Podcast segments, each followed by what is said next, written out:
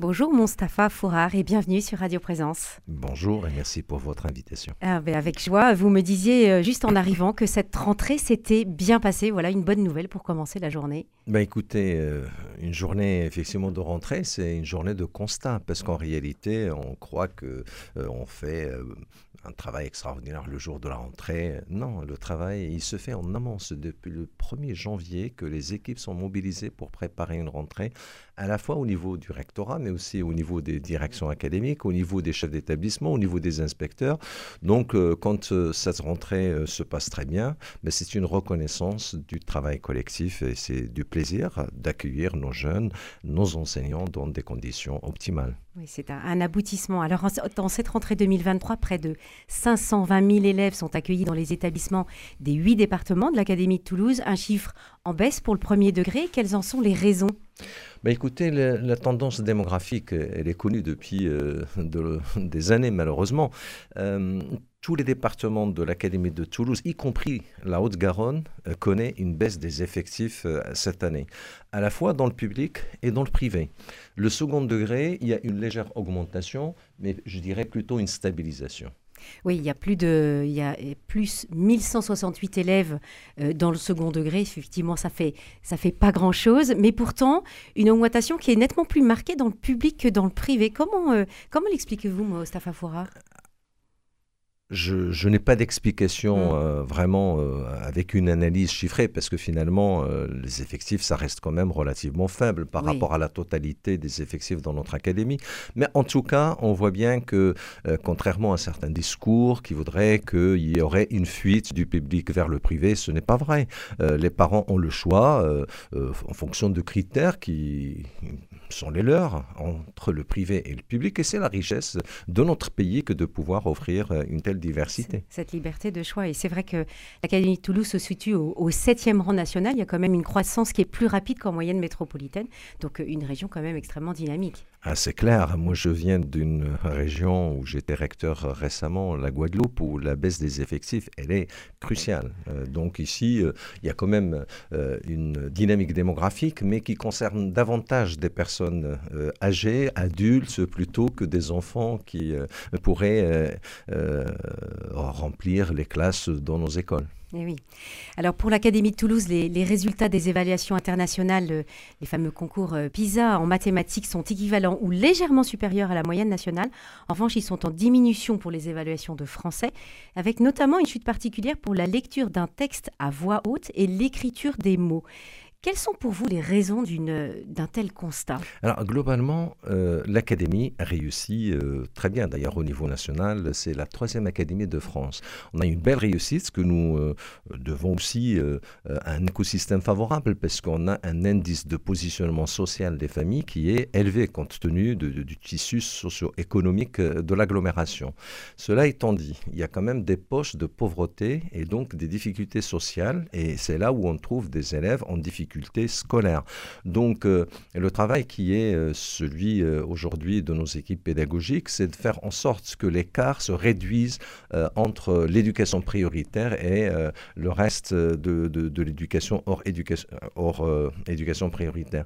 je dois quand même souligner que quand on parle de l'éducation prioritaire, il ne faut pas oublier la ruralité. Et la ruralité, pas en termes de résultats scolaires, parce qu'ils réussissent très bien, mais en termes quelquefois d'ambition.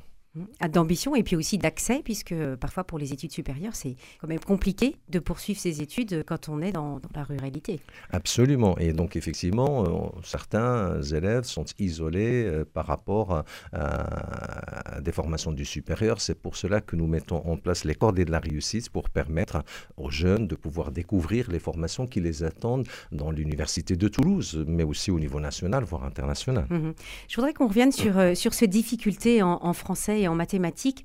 Euh, quelles sont concrètement les mesures qui peuvent aider les professeurs et les élèves à améliorer ces, évaluations Alors, euh, vous savez que euh, la maîtrise des fondamentaux est une priorité du ministre de l'Éducation nationale.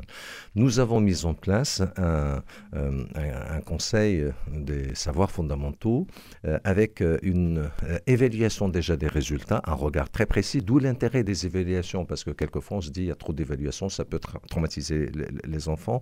on en est loin. L'objectif, c'est de pouvoir identifier exactement les difficultés des élèves et de venir en aide à ces élèves. Et donc, il y a effectivement tout ce qui est lecture, tout ce qui est écriture et tout ce qui est lecture à voix haute. Effectivement, vous avez raison. Et c'est pour cela que dans le primaire, il y a des changements dès cette rentrée pour apporter une aide à ces élèves. je pense en particulier pour les élèves de première, de, de, sixième, pardon, qui arrivent s'ils ont des difficultés. Vous savez qu'il y a une heure de mathématiques et de français qui sont mises en place en fonction du niveau d'élève, en fonction de son besoin. Ça sera soit de l'approfondissement, soit du soutien. Donc vous voyez, même les élèves qui seraient en avance par rapport à leurs camarades euh, ne seront pas pénalisés. Ils peuvent aussi euh, bénéficier de cette heure. Hmm, ils peuvent continuer à avancer. Euh, en, ce qui concerne cette, cette lecture, il n'y a pas seulement la lecture à voix haute que vous évoquiez, mais aussi la compréhension. Votre avis, Mostafa Fourar, à quoi est dû, à quoi sont dues les difficultés de compréhension d'un texte pour les, pour les élèves? Ah bah, clairement, euh, malheureusement, à la maîtrise euh, de, de, la lecture euh, pour comprendre un, texte. D'ailleurs, pas simplement en français, mais un texte pour faire des mathématiques, pour faire de la physique par la suite. De toute façon, à la base, c'est le français. cette situation ne concerne pas la majorité des élèves de notre académie. Donc, malheureusement, certains élèves qui sont issus de milieux défavorisés ont moins de contact avec le livre, ont moins de contact avec les structures culturelles ont moins de possibilités d'aide de la part de leurs euh, parents et l'institution se doit donc de combler cette lacune. Et alors comment? Euh, par des mesures de soutien scolaire, par euh, l'allègement des effectifs dans l'éducation prioritaire. Vous savez qu'on a dédoublé les classes. Dédoublé les classes, donc diviser le nombre d'élèves par deux dans chacune des classes de l'éducation prioritaire en CPC1 et surtout une adaptation de la pédagogie à des effectifs réduits. Il ne s'agit pas de continuer à enseigner de la même manière pour des élèves à une classe à 24 ou à 12. Et donc tout ce travail-là commence à euh, produire des effets parce que euh, ce n'est pas euh, sensible au niveau national, mais au niveau de l'agglomération toulousaine, nous avons analysé les résultats et on voit déjà que euh, la réduction se fait euh, entre les euh, élèves en éducation prioritaire et les autres. Il y a un frémissement, il va falloir le confirmer. Donc cette initiative de dédoubler des classes et d'avoir des petites structures, des petits effectifs, c'est en tout cas une bonne piste à poursuivre. Bien sûr, bien évidemment encore une fois, en adaptant euh, une, euh, une, pédagogie à, ces, effectifs. Euh, si on continue de faire la, classe de la même manière, c'est sûr que ça ne produira pas forcément les résultats attendus. Mais c'est ce que nous essayons de faire. Ce sont nos inspecteurs de circonscription qui sont à la manœuvre avec les professeurs dans le premier degré, avec les directeurs d'école, pour faire en sorte que ces élèves ne soient pas pénalisés. Mmh Et puisque vous évoquez ces pédagogies, Mostafa Forar, on, on entend beaucoup que les enseignants n'ont pas forcément le temps de se former à des nouvelles pédagogies ou de, découvrir de nouvelles méthodes. Euh, comment peut-on euh, remédier à cette, euh, à cette Alors, il se trouve que ce n'est pas vrai, parce que l'éducation nationale a pris les choses en main depuis plusieurs années, deux, trois ans déjà dans notre académie. Nous formons par ce que nous appelons dans notre jargon des constellations, c'est un groupe de professeurs qui assistent à des séquences pédagogiques, à la fois en mathématiques et en français, donc c'est vraiment pour euh, innover d'un point de vue pédagogique. Et il se trouve que je disais qu'il y avait le levier de la réduction des effectifs dans ces classes, mais il y a également la formation de nos enseignants. C'est une priorité, euh, notamment pour euh, les mathématiques et le français. Mhm. Il y a même un troisième plan que nous sommes en train de développer, c'est celui euh, du plan maternel. Ça veut dire que les difficultés doivent être prises en compte en amont. Il ne faut pas attendre d'arriver au collège, et même pas l'école primaire, c'est carrément l'école maternelle où certaines choses se jouent. Vous savez, un enfant qui arrive à l'école, en fonction de son milieu euh, social, il peut maîtriser... Euh, euh, Plus ou moins la langue. Exactement. Mm. Et puis même en termes de dictionnaire mental, je ne vais pas donner des chiffres, mais ça peut aller de, de, de 1 à 2. Oui, c'est ça. Et avec un vocabulaire qui peut être plus ou moins, Absolument. réduit. Alors, dans ce triptyque qui anime l'Académie de Toulouse, la formation, l'orientation et l'insertion professionnelle, vous souhaitez vraiment œuvrer de concert avec les parents.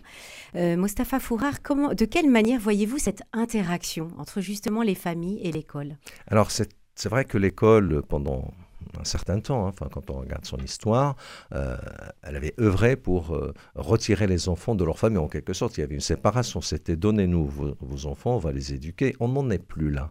Aujourd'hui, l'école est ouverte. Elle est ouverte aux parents, elle est ouverte aux associations, elle est ouverte aux collectivités. Nous travaillons dans un cadre éducatif, euh, je dirais, d'alliance éducative plus exactement. Donc le rôle des parents est très important. Et il ne s'agit pas forcément euh, pour les parents de faire le travail des enseignants. Ils savent le faire, nos enseignants, mais plutôt d'être attentifs, d'être dans le suivi, euh, vous savez, par euh, tout simplement déjà le, rythme de vie. Un enfant qui se couche tard, ça veut dire qu'il n'est pas suivi par ses parents. Là, on ne demande pas aux parents de savoir lire, écrire et l'aider dans ses devoirs, mais au moins d'avoir une hygiène de vie, c'est très important.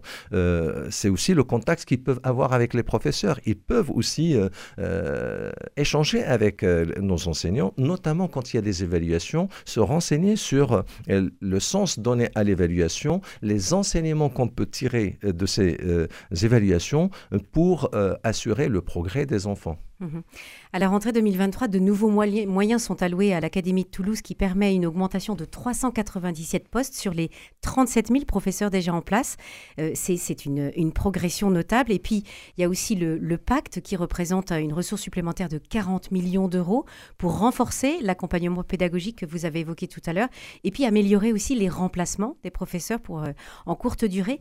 Comment concrètement ces recrutements vont, vont-ils pouvoir se faire alors que nous le savons bien, le secteur de l'enseignement n'attire pas autant que nécessaire Alors ça, c'est au niveau national et en moyenne. Il se trouve que dans l'Académie de Toulouse, euh, on a quand même un recrutement qui se fait à un très bon niveau, tout simplement parce qu'on a beaucoup de candidats. Le dernier du classement du recrutement des professeurs du premier degré avait une moyenne de 13.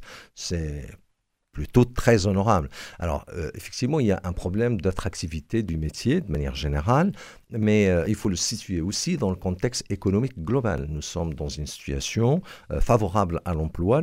Les chiffres du chômage le montrent parce qu'il y a une forte baisse du chômage et c'est une bonne chose, on va, on va se réjouir.